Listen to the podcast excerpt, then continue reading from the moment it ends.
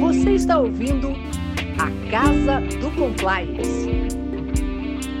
Olá, aqui é Vanessa Rich. Bem-vindos à Casa do Compliance, que é uma iniciativa da FIRA, empresa fundada pelo Felipe Venâncio e pela Aline Reginato. Quero agradecer o convite para participar desse podcast, porque eu também quero entender sobre compliance, viu? Oi, Vanessa. Prazer todo meu estar aqui para bater esse papo com você e com a Aline nessa casa que tem tudo para ser espetacular.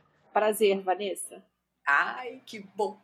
Gente, eu tô ansiosa porque eu quero ter tantas dúvidas para entender isso, né? A primeira coisa que eu queria entender, qual é a formação que tem que ter o profissional para trabalhar com compliance? Você, Aline, por exemplo, é especialista nesse assunto. Você é advogada, tem MBA em Direito da Economia, da empresa, especialização em finanças.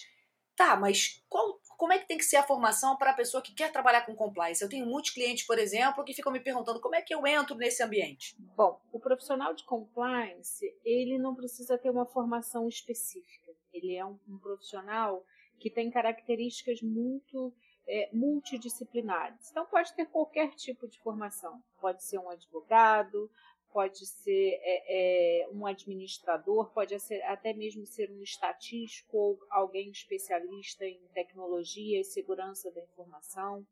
É, o fato de ser advogado, em alguma medida, facilita o entendimento da regra, mas não necessariamente você precisa ser um, um, um advogado. Ai, e aí, claro, a gente tem também, por exemplo, o Felipe. O Felipe está com você nessa, ele é formado em análise de sistemas pela PUC, tem MBA em gestão de projetos também e finanças. E aí eu acho que as coisas se complementam, né? Porque dentro desse ambiente, Felipe, a gente tem uma expectativa muito grande, eu acho que dos dois lados, né? Do cliente que quer estar com a empresa organizada para que as coisas fluam e também eu acho que de quem trabalha com aquela empresa. Então, de alguma forma, é, quanto mais formação tiver esse profissional, quanto mais completo ele for, acho que a empresa ganha. Sem dúvida, Vanessa. Hoje, com regulações cada vez mais atualizadas, existe uma alta especialização e a formação de verdadeiras equipes em torno das inúmeras tarefas que estão envolvidas na implementação e gestão de departamento de compliance adequado. Nós não temos mais espaço para aquele eu compliance, com a pessoa que cria a regra e fiscaliza a regra, reporta. Isso não tem mais espaço no mercado de hoje. É um risco muito grande para a organização. Até porque o compliance, antes de criar e fiscalizar a regra, é eminentemente uma, uma, uma atividade de gestão. Como bem a Aline mencionou, necessitamos de uma equipe multidisciplinar sim, como por exemplo, advogados para interpretar a legislação e regulamentação existente, estatísticos ou engenheiros de produção ou matemáticos para fazer análise dos alertas gerados, verificar se não é um falso positivo. A estatística ela é presente em toda a operação de compliance os sistemas de informação, a área de tecnologia para suportar, né, garantir que essa monitoria seja constante de forma automática, que analise 100% das transações de todos os clientes, né? É, área de cadastro para garantir que o compliance e o cadastro estejam, estejam alinhados com um bom onboard, uma boa due diligence na entrada de novos clientes.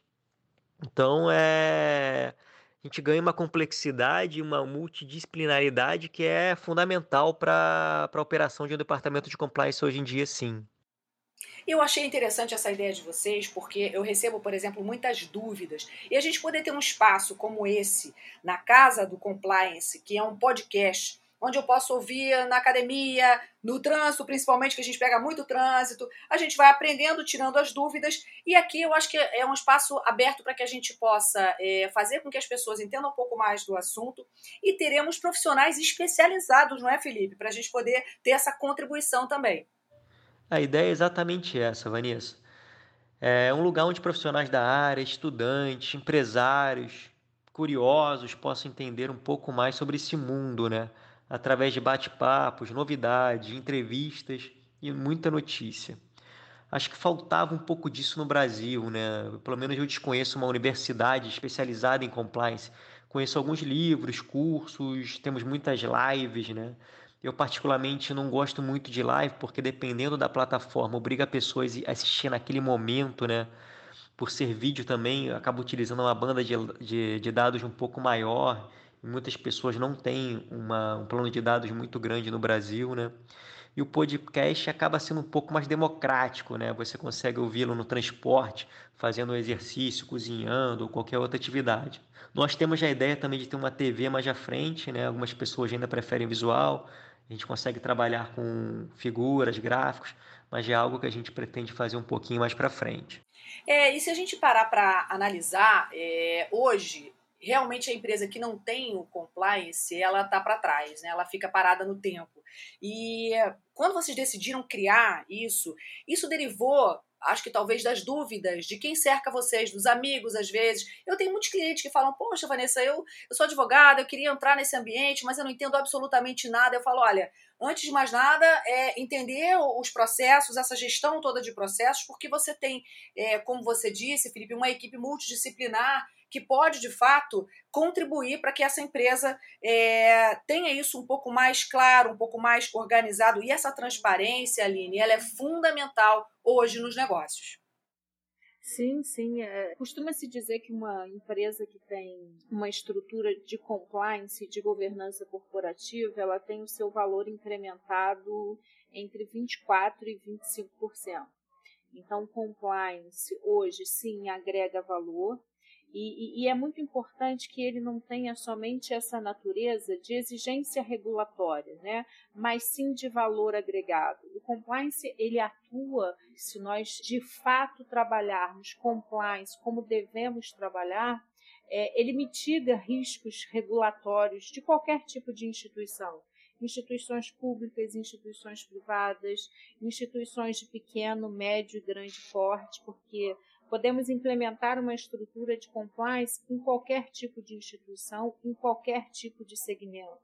E o grande desafio é uma mudança de cultura, onde o compliance de fato seja visto não somente como uma exigência regulatória, mas ele é, seja visto como um processo de controle, de mitigação de riscos regulatórios, e não só mitigação de riscos regulatórios, mas também do risco de imagem, porque hoje Falar em compliance é falar em integridade.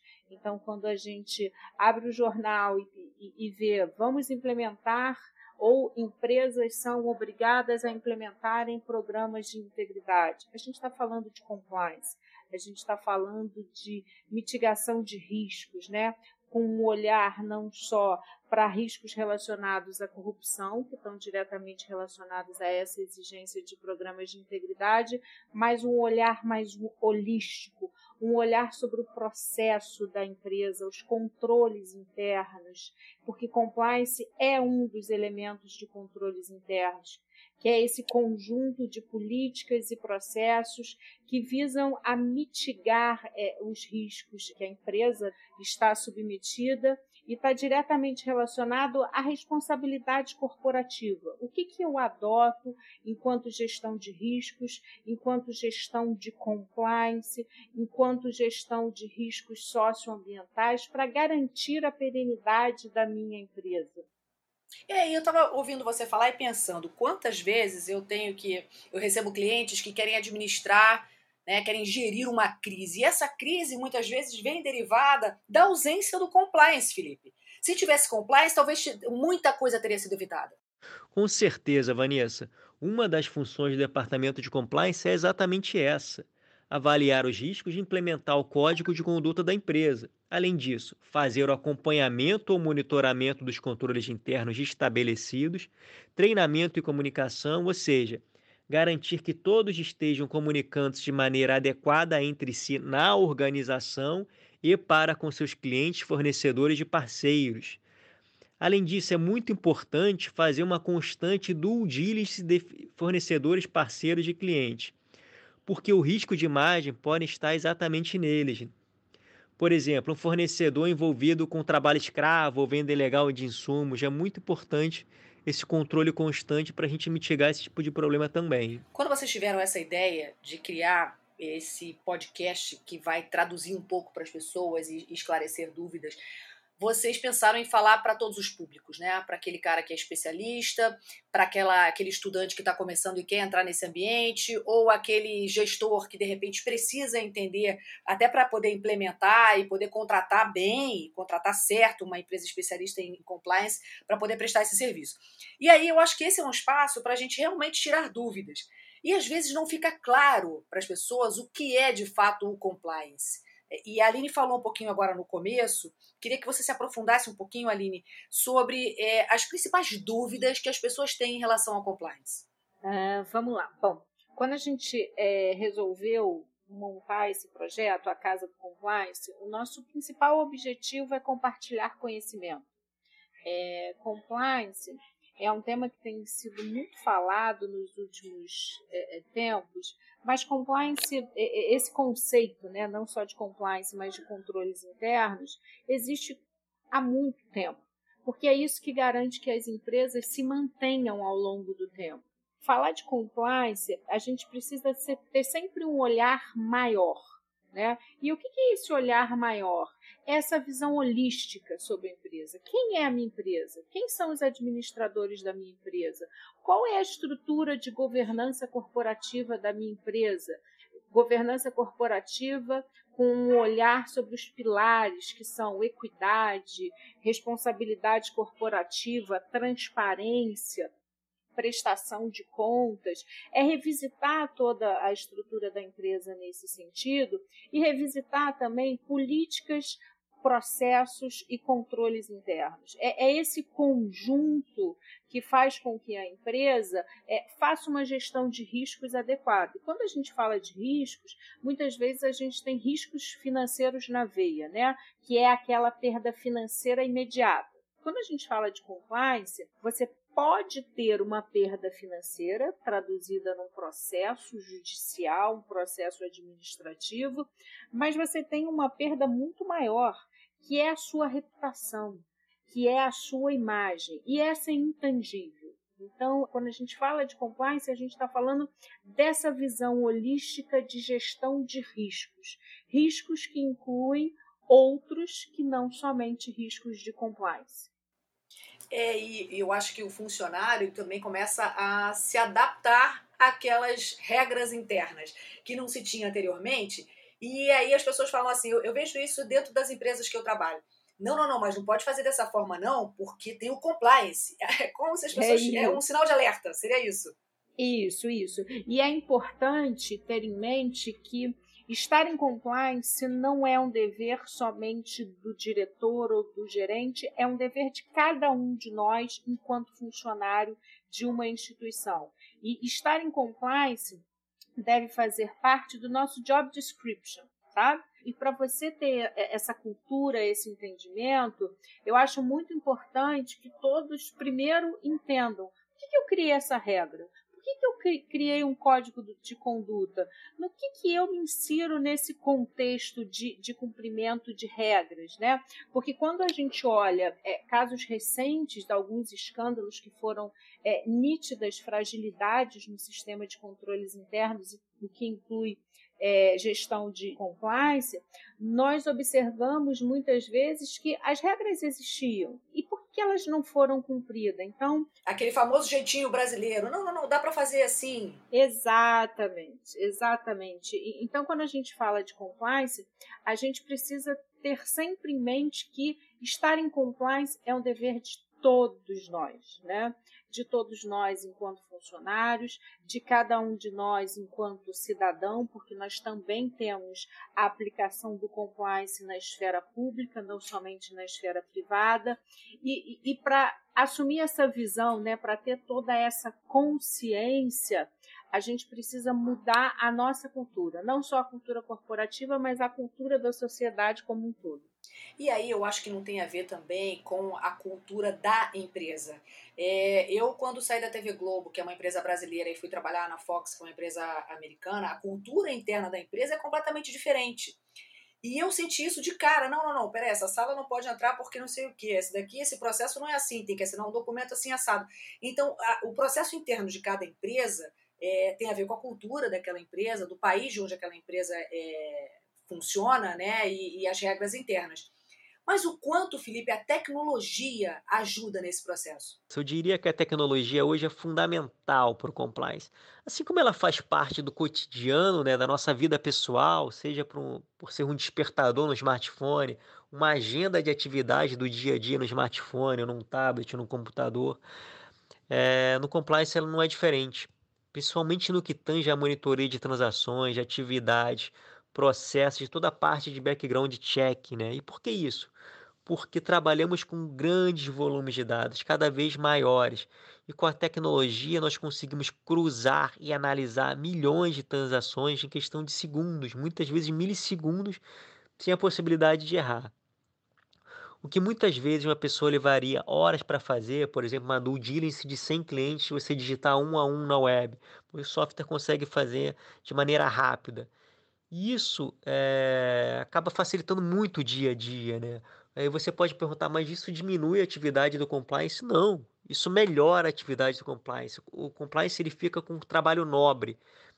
O tecnologia faz todo o trabalho braçal e o compliance fica com a atividade nobre, que é pegar os casos que foram alertados, levar para o comitê de compliance e tomar as devidas ações necessárias para a continuidade do negócio. E aí, dentro desse processo, as pessoas vão sendo reeducadas, Aline. É, um, é, é curioso observar internamente para o funcionário como é que isso funciona. Na verdade, uma reeducação, e, e aí aproveitando esse gancho né, do profissional de tecnologia, é, é importante também é, na área de compliance e está diretamente relacionado com o que a gente começou falando dessa multidisciplinariedade, hoje nós temos milhões, bilhões de dados, temos a preocupação em tratar esses dados, tratar da maneira sigilosa. Então, hoje é muito comum, é, em áreas de compliance, nós termos a figura de um estatístico porque é ele quem vai entender a melhor forma de como é, como é que a gente trata aquele dado. Interessante isso. Será que de fato isso representa uma mudança de comportamento, principalmente quando a gente está falando de processos de compliance mais voltados para monitoramento de operações, para controles relacionados à prevenção à lavagem de dinheiro e financiamento ao terrorismo, trade surveillance, que é o, o vai ser aí o objeto do nosso bate-papo com é, o nosso segundo podcast com alguns profissionais é, voltados para mercado financeiro de, de capitais, mas que se aplica a qualquer instituição também, que hoje também está submetida a due diligence de terceiros. Então, é, a gente vai começando a, a, a ver aí nesse, nesse, nesse nosso bate-papo que existem alguns, alguns temas, algumas expressões que estão muito em evidência, né? Do diligence de terceiros, processo de prevenção à lavagem de dinheiro e financiamento ao terrorismo, trade surveillance, programa de integridade, e tudo isso tem a ver com compliance. Então, o, objetivo de lançarmos a, Casa do Compliance é podermos compartilhar conhecimento, podermos aprender, porque a cada dia é, a gente aprende, é uma evolutiva do, do nosso conhecimento e da nossa expertise. E aí, Felipe, se a gente olhar para trás, o quanto as empresas deixaram de ganhar ou perderam por conta da falta de compliance, é assustador o número. Exatamente, Vanessa. Tivemos diversos casos recentes na mídia brasileira e internacional que envolveram lavagem de dinheiro, prática não manipulação de mercado, no caso do mercado financeiro, com multas altíssimas né, e exposição da marca que foi conivente a esse tipo de situação. Isso é algo latente no mercado global. Eu diria que compliance hoje é um departamento estratégico em qualquer organização e cada vez mais valorizado. E isso é muito bom, porque se todos tivermos bons departamentos de compliance e ótimos controles, quem ganha com isso? Obviamente, a organização que não expõe sua marca a uma situação delicada ou uma multa alta, mas a sociedade como um todo, né? Porque isso obriga o fraudador ou as pessoas que desejam fazer a ilegalidade a correrem para outros mercados, outros países. Isso é muito bom, né? Uma bola de neve positiva, atrai investimento para o nosso país, atrai oportunidades, mostra que é um mercado transparente. Esse é um caminho e é um dos motivos que a gente criou a Casa do Compliance, né? De maneira que a gente possa, de uma maneira simples, objetiva, é, passar um pouco de informação para quem deseja aprender mais sobre o tema e auxiliar a nossa sociedade como um todo. Você tocou num, num, ponto interessante, porque às vezes eu recebo clientes que falam assim, Vanessa, como é que eu faço para pagar do Google aquele escândalo com o meu nome, ou da minha empresa, aquela situação constrangedora que eu passei, ou aquele mal entendido que já ficou resolvido, mas só aparece em primeiro a, a, a notícia ruim e lá no pontapé tá a solução, ou enfim, o pedido de desculpas ou o reconhecimento do erro. É impossível. Né? Quando cai na rede, já era. A, a gestão de imagem ela trabalha com prevenção. E o compliance é isso. É você estar cercado e, e, e prevenir esse tipo de situação, porque depois, para você corrigir e voltar atrás e refazer a imagem de uma empresa, Aline, leva anos. Sim, e, e nós temos uma cultura no Brasil reativa. Né? E nós precisamos mudar, é, é um dos nossos desafios. O compliance, quando adequado, quando implementado de fato, e quando eu falo de fato é para diferenciar daquele que eu costumo falar compliance para inglês ver, que é aquele, olha, vamos receber um regulador, vamos receber uma auditoria. Aí arruma como se a gente arrumasse a casa toda. E depois que o regulador ou o auditor vai embora, a gente continua ali na nossa prática diária.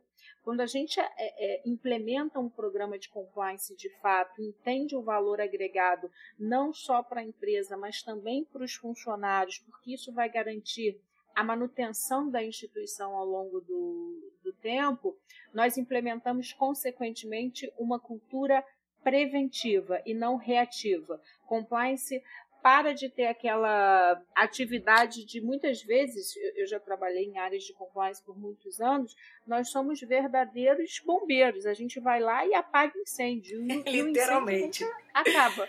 Porque cada dia surgem é, é, novas solicitações, surgem fraudes, é, surgem é, é situações que podem ser relacionadas a possíveis casos de lavagem de dinheiro. Então, a gente tem a reação mas a gente não atua preventivamente. Eu costumo dizer que se os clientes que vêm me procurar, por exemplo, para falar de gestão de crise, eles tivessem compliance nas empresas, 90% dos problemas estariam resolvidos, porque muitos derivam exatamente dos processos. Essa gestão, Felipe, de processos é fundamental.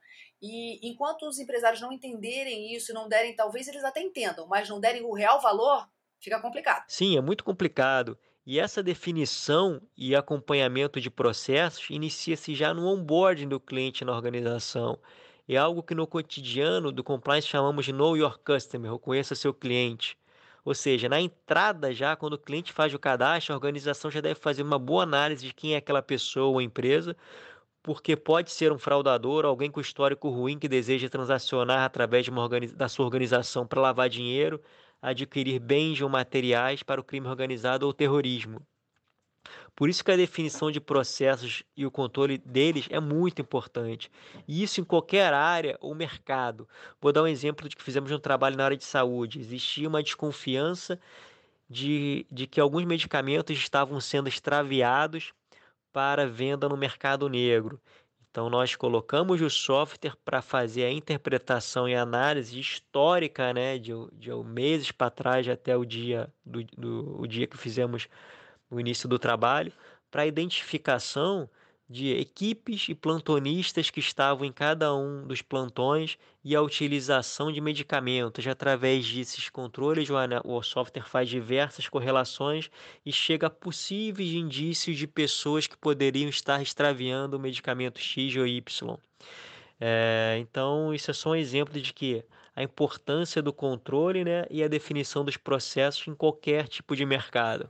É, eu acho que o compliance trabalha preventivamente e é como se ele fizesse realmente, você deu um bom exemplo, esse acompanhamento. A empresa entrou, ok, tá com a documentação limpinha, legal. Tá, e o que, que aconteceu dali para frente, enquanto a gente começou esse trabalho, começou a desenvolver o trabalho com essa empresa ou com esse fornecedor? Ninguém segue ali acompanhando e o compliance faz isso. É aí que a gente consegue detectar os problemas e prevenir as consequências desastrosas que vem pela frente, Aline. Sim, com, com, com certeza. Porque quando a gente perde. Quando a gente está falando de imagem, né? A gente está falando essencialmente de credibilidade. Então, além dos processos administrativos, judiciais, enfim, esfera penal e, e outras, a gente está falando em possíveis penalidades e, consequentemente, em valores financeiros envolvidos. Mas quando a gente perde a credibilidade do nosso cliente, é, isso é irreversível praticamente.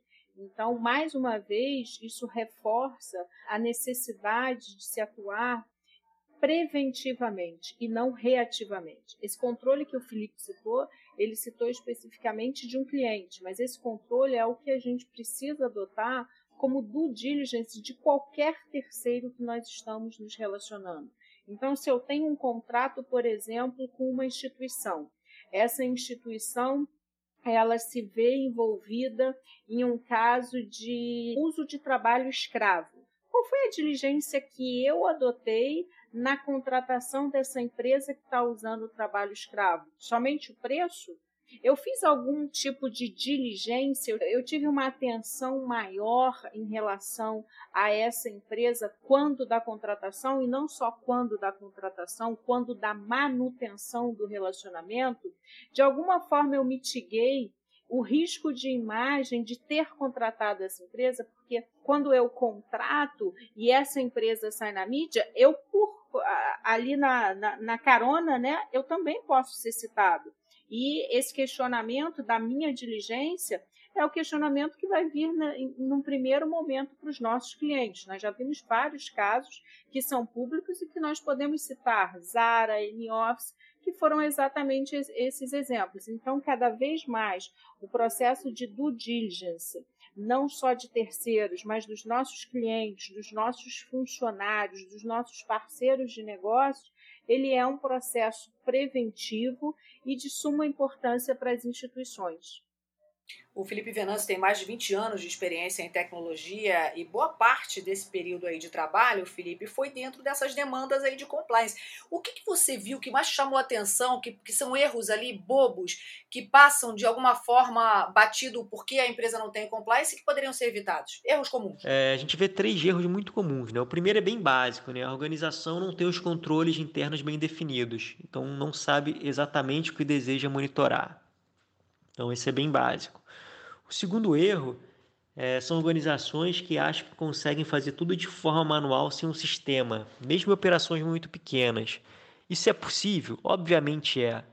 Só que quando entramos na operação, a realidade é um pouco diferente, né? Vemos organizações que realmente fazem as análises, só que não armazenam no local seguro, com backup, ou não correlacionam os eventos atuais com eventos históricos. Tem muito erro humano de digitação na hora das análises das fórmulas. E outro fator que acontece é perda de capital intelectual, né? A pessoa que faz a análise sai da organização, ela utilizava um Excel que só ela tinha o conhecimento de suas fórmulas e ninguém consegue entender mais como funciona. O terceiro é algo que eu já mencionei algumas vezes aqui nesse podcast, vou evitar falar um pouco, que é a parte do onboarding, ou conheça seu cliente, né? Muitas organizações fazem só na entrada, e aí um CPF que entra na organização limpinho, no dia seguinte aparece uma mídia negativa ou numa lista importante, restritiva, ele acaba não sendo monitorado com certa é, constância, né? Isso é outro problema que a gente vê acontecer bastante. É interessante porque vocês falaram de empresas que às vezes vêm a reboque, alguma coisa aconteceu naquela empresa que é sua parceira, que você está trabalhando junto ali, ou alguém que você tá, que está te fornecendo alguma coisa, e aí de repente você se vê envolvido num escândalo que não tem nada a ver com você, mas a sua empresa está no bolo. E aí, para você explicar que A não é B, já leva um tempo. E, obviamente, as notícias que são negativas, elas têm muito mais cliques, elas têm muito mais repercussão do que a positiva. A positiva, é, você pode esclarecer o que for, mas é aquilo não, aquilo não vai ter o destaque que o negativo tem. Isso a gente vê todos os dias dentro do meu ambiente, que é o ambiente do jornalismo. Então, se você, empresário, está ouvindo a gente, você que está aí no trânsito agora, você que está na academia, você que está aí a caminho do seu trabalho ouvindo a gente, analisa isso. Se eu puder me cercar e evitar esse tipo de constrangimento, esse tipo de situação que pode ser evitada exatamente conhecendo quem é aquela outra empresa, aquele outro parceiro com, com quem eu vou trabalhar. Hoje, todas as empresas estão trabalhando assim, todas elas têm essa preocupação e os olhos estão voltados, a atenção está voltada exatamente para você já pescar ali os possíveis problemas. Se a gente pode antecipar, por que, que a gente não vai fazer, Aline? Sim, com certeza, Vanessa. É, as empresas estariam tendo um maior faturamento, uma maior é, rentabilidade dos seus negócios. Pesquisas recentes revelam que as empresas perdem, em média, com riscos de fraude, riscos regulatórios, 8% do seu faturamento. Então imagina se não 8, mas 5% desse faturamento que está sendo hoje alocado como perda em fraudes e riscos regulatórios diversos, imagina se esses 5% fossem alocados em processos, em ações voltadas para áreas de controles internos, de compliance e de governança, né? O quanto de valor agregado essas áreas têm é, a incrementar é, nas diversos, nos diversos tipos de, de, de instituições. Isso, é, essa repriorização envolve, inclusive, uma repriorização de investimentos, um olhar da alta administração diferenciado para essas áreas de controles e de compliance que agregam valor sim, porque elas permitem que as empresas e instituições deixem de perder então, isso agregaria bastante valor para as empresas.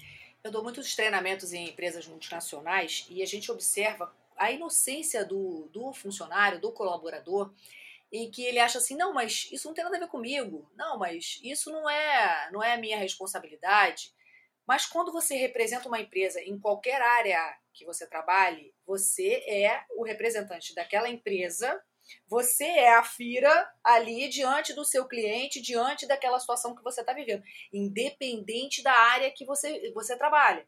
Isso tem que ficar muito claro para o funcionário. E aí, quando você entra em algumas organizações hoje, você percebe essa preocupação da empresa de sinalizar isso para o colaborador, para o funcionário, o quanto ele tem que ter essa preocupação com a imagem e com os processos, principalmente com os processos, que ele, que ele executa ali no dia a dia dele, porque nesses pequenas, nessas pequenas coisinhas é que a gente tem, é, acho que, erros que, que vão virando bolas de neve que depois ficam incontroláveis, Felipe. E aí a tecnologia, ela nos chama a atenção, porque quando você tem um controle maior, quando você falou, ah, essa história de você deixar ali o controle manual, é, parece, ah, não, mas é uma economia que eu estou fazendo. Não, isso vai te gerar um custo muito mais alto lá na frente. Perfeito, Vanessa. É o tipo de economia que a gente muitas vezes chama de aquela economia burra, né?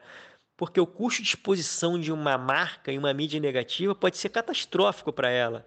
Muitas vezes de forma indireta, né, como no caso de um fornecedor ou parceiro, mas também pode vir de forma um pouco mais direta, né, como um cliente transacionando na sua própria base. Mas em ambos os casos, está diretamente ligada à falta de monitoração do departamento de compliance, que muitas vezes deixou de fazer uma due diligence sazonal por uma questão de economia. Você opta por fazer apenas o onboarding. E aí um cliente, de repente, que entrou na sua instituição, ou um fornecedor, um parceiro, fez um onboarding bonito, não tem nenhuma restrição no seu CPF, CNPJ, no dia seguinte pode aparecer numa lista da Lava Jato, numa lista de trabalho escravo, lista de terrorismo.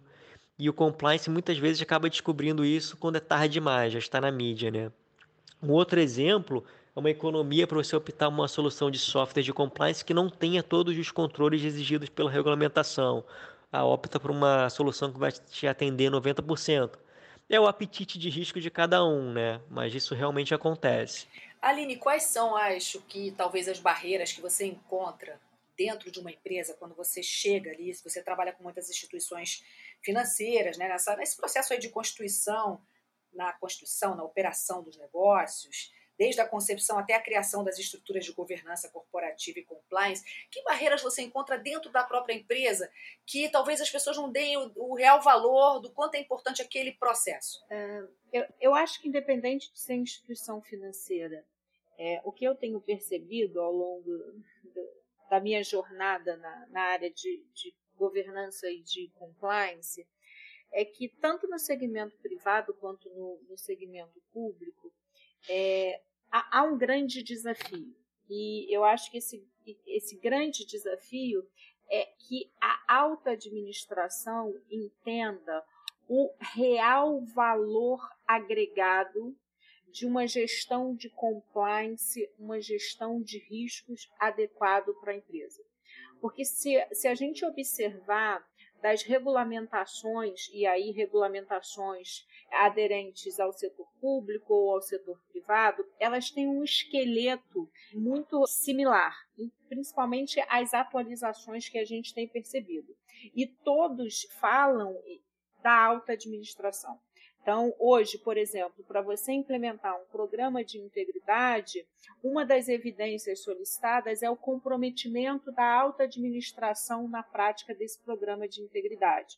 Então, o primeiro desafio é a alta administração entender o real valor agregado. E o segundo desafio é cada um de nós entendermos o nosso papel frente a essa mudança de cultura, frente a essa adequação da nossa, das nossas áreas, dos nossos processos, seja de gestão de riscos de compliance, seja de gestão de riscos como um todo. Eu acho que são é, dois principais desafios, e para finalizar, eu acho que não adianta, é, é, muitas vezes, né, a gente só consegue ser reativo, a gente só responde quando a gente sofre uma penalidade ou quando a gente sofre qualquer outro tipo de responsabilização. E o terceiro desafio é a responsabilização. Não adianta a gente criar um código de ética, implementá-lo, se a gente não tem a responsabilização quando do descumprimento. Então, na verdade, é, é, os desafios eles estão diretamente relacionados aos elementos de controles internos. Eu crio a regra, eu supervisiono se ela está sendo é, respeitada, cumprida ou não. Eu vejo os riscos inerentes a essa regra, a possíveis descumprimentos, eu informo a todos da, da, da, instituição, eu treino, eu conscientizo e no final, né, eu responsabilizo. Então, acho que são desafios diretamente relacionados às estruturas, aos sistemas de controles internos, do qual compliance faz parte. Eu vejo um outro problema também, né? É minha opinião, obviamente, que acaba respingando no mercado como um todo, né? Principalmente aqui no Brasil. Um leque, um, é um leque educacional em compliance. Não existe uma faculdade, temos diversos cursos, algumas iniciativas de pós-graduação, algumas certificações, mas bem direcionadas a um segmento de mercado específico, sendo que, como falamos durante todo o podcast, compliance é multidisciplinar se fosse uma pós-graduação, abordaria diversos temas, como, por exemplo, comunicação, gestão de processos, de estatística, direito, gestão de pessoas. Então, acho que é um problema também que a gente tem aqui no Brasil bem grande em relação a isso. Felipe, você, é, vocês são sócios fundadores da, da FIRA, que é uma startup de software para compliance, e vocês estão presentes nas principais instituições brasileiras. O quanto você viu esse mercado crescer nesses últimos anos? O mercado cresceu muito nos últimos anos, principalmente depois do decreto anticorrupção e também porque aprendemos a importar regras, controles que funcionam em outros países. Nossos reguladores, né, corajosos, competentes, comprometidos, também têm grande importância nesse processo, pois a cobrança deles é fundamental para que as empresas se movimentem nesse sentido. Outro marco interessante foi a Lava Jato, né? um marco importantíssimo através das fraudes identificadas. Foi possível alertar a sociedade como um todo né? para a importância do compliance. É algo que veio para ficar, que não tem, quem não tem já certamente está, está atrás. Pode ser que tenha bomba relógio na mão e não saiba, mas nunca é tarde para começar. Agora, eu queria entender que não ficou claro ainda, que é, é um assunto que eu estou aprendendo e vou aprender muito com vocês aqui, eu estou adorando esse, esse podcast. Aqui na Casa do Compliance a gente vai, vai poder cada dia abordar um pouco mais e aprofundar um pouco mais o assunto. Mas o quanto isso é cobrado das empresas hoje e o quanto a empresa que não tem essa preocupação ela fica para trás ali? Uh, vamos lá. O quanto é cobrado das empresas, né? Existem diversas exigências regulatórias e aí podemos dizer que as empresas, algumas em, específico, né? por exemplo, empresas é, públicas precisam ter os programas de compliance, é, instituições financeiras, é, mercado financeiro e de capitais é, tem exigências relacionadas não só a compliance, mas outros processos também é, relacionados a compliance, como prevenção à lavagem de dinheiro, é, financiamento ao terrorismo, práticas não equitativas. É, e por que, que eu estou fa fazendo todo esse contexto? Né? A exigência regulatória ela existe para muitos segmentos. Eu acho que o nosso grande desafio atual é a supervisão do cumprimento dessas exigências regulatórias. Né? Então, estamos falando aí de setor público e privado, estamos falando de segmentos é, específicos. Temos um desafio enquanto supervisores, enquanto reguladores, enquanto autorreguladores. A regra ela exige. Eu agora preciso supervisionar e falar, instituição A, você precisa aprimorar esses controles. Instituição B, olha, os seus controles estão ótimos, você tem apenas alguns pontos de melhoria. Então, é, há um desafio quanto à supervisão do que vem sendo exigido e implementado pelas empresas e instituições. Felipe, o quanto a tecnologia vem se desenvolvendo para estar paralelo aí nesse trabalho ao compliance, o quanto a tecnologia vem ajudando e, e, e os programas vêm sendo desenvolvidos para tornar esse processo mais fácil para as empresas. Assim como na nossa vida a tecnologia faz parte do nosso cotidiano e vem melhorando dia após dia, temos carros autônomos, dispositivos inteligentes, em compliance não é diferente, a tecnologia está em contínua evolução como novidade, temos a inteligência artificial embarcada, né, algoritmos capazes de analisar milhares, milhões de dados, correlacioná-los identificar a causa raiz de um problema. Algoritmos voltados para a mídia negativa com inteligência artificial e análise cognitiva. O que isso quer dizer? O algoritmo identifica a mídia relacionada ao seu cliente, interpreta ela e te dá um percentual de negatividade com as palavras-chave, por exemplo e muita, no, e muita novidade que está vindo aí no, nos próximos meses. Com certeza, o departamento de compliance continuará sendo muito bem assistido pelo, pela tecnologia. E olha que interessante o quanto de tempo se poupa nesse processo todo de ficar analisando e entendendo e procurando saber é, e procurando essa transparência. De fato, a tecnologia ela encurta esse processo e ajuda e te traz segurança. Então, você que é empresário, está ouvindo a gente agora, onde você esteja, esse espaço é para isso. É para você tirar dúvidas, é para você esclarecer. A gente vai abrir aqui um e-mail para que você possa mandar as suas perguntas, as suas dúvidas. E a Casa do Compliance está aberta para receber empresários, para receber especialistas em compliance, justamente para a gente poder debater esse tema, entender e aprofundar um pouco mais. A Aline e, e o Felipe são especialistas nesse assunto, trabalham e estão aí dentro de muitas é, organizações, instituições brasileiras que hoje estão preocupadas com isso e é um assunto que a gente vai ter esse espaço para debater. Eu estou adorando, estou aprendendo tanto com vocês aqui, Aline, uma aula, estou aqui só anotando. É importante falarmos do ponto de vista de tecnologia, é óbvio que uh, as tecnologias e novas ferramentas auxiliaram muito o mercado como um todo no que diz respeito ao monitoramento de comportamento de clientes para detecção de fraudes e outras possíveis atipicidades, como possíveis casos de lavagem de dinheiro, possíveis práticas não equitativas, mas é importante a gente citar também que as tecnologias ajudaram bastante no setor educacional. Né? No passado, nós fazíamos aquelas é, é, reuniões, os treinamentos presenciais.